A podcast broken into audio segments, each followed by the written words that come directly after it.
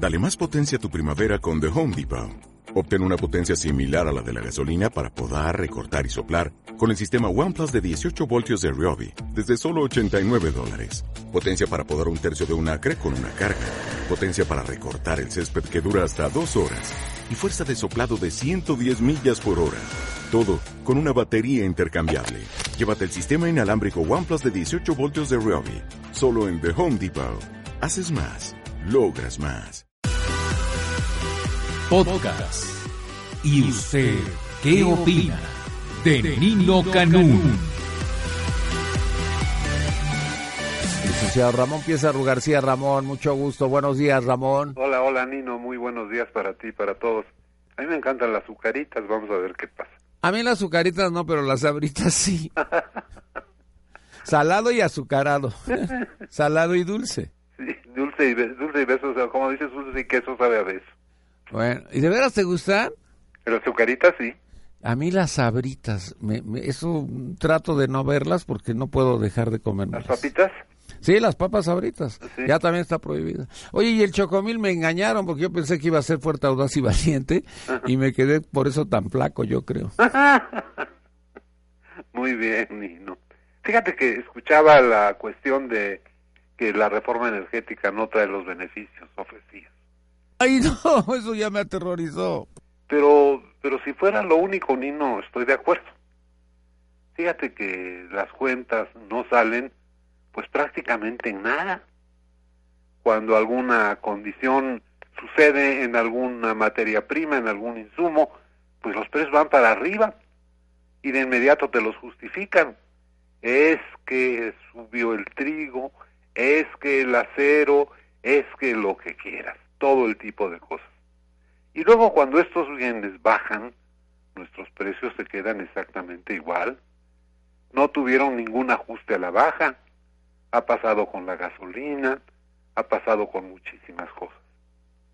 La cuenta más reciente que no me sale, o sí me explico, pero me da mucho coraje explicar, es lo que pasa con el maíz.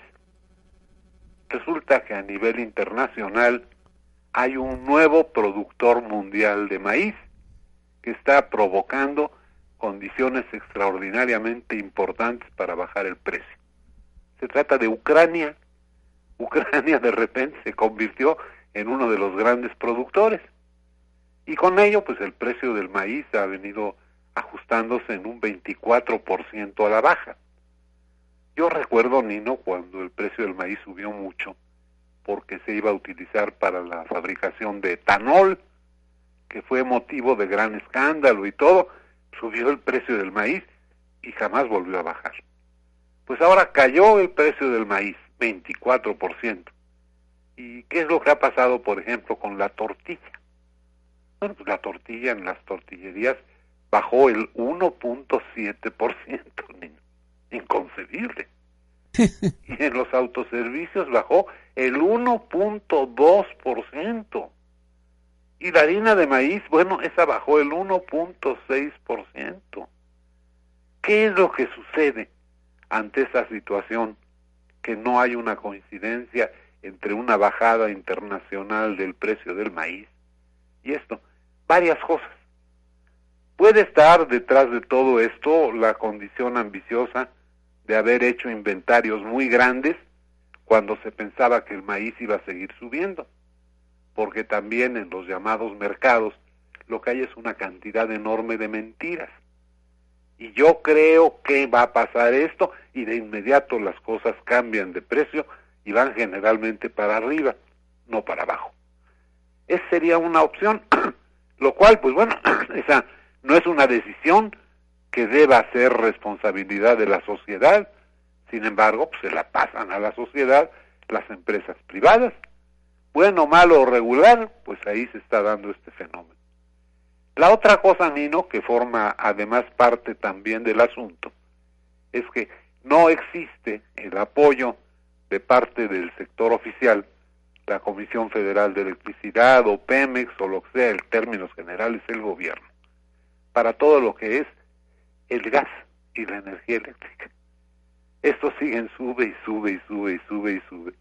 Y va a llegar un momento en que hay un límite y el límite va a ser que los negocios van a cerrar, porque por un lado le están pidiendo que no toque el precio de venta o que éste baje, y por otro lado se está presionando en forma infame a los productores, porque el dato tal y como yo lo di, sin mayor explicación, pues presentaría como un atajo de brujas a la gente que se dedica a la cuestión de la tortillería, sea industrial o sea menos grande. En fin, Nino, las cuentas no salen, no cuadran, y ese es el problema de los eh, tecnócratas que en un momento dado tratan de llevar con mucha técnica y ciencia el gobierno, pero que no saben sumar, ni restar, ni multiplicar. En fin, puntos de vista, Nino. Muy bien. Licenciado Ramón Pizarro García, mucho gusto. El gusto es mío, Nino. Que estés muy bien. Estaremos todos, eso es, Nino. Licenciada, licenciada Ramón Pizarro García.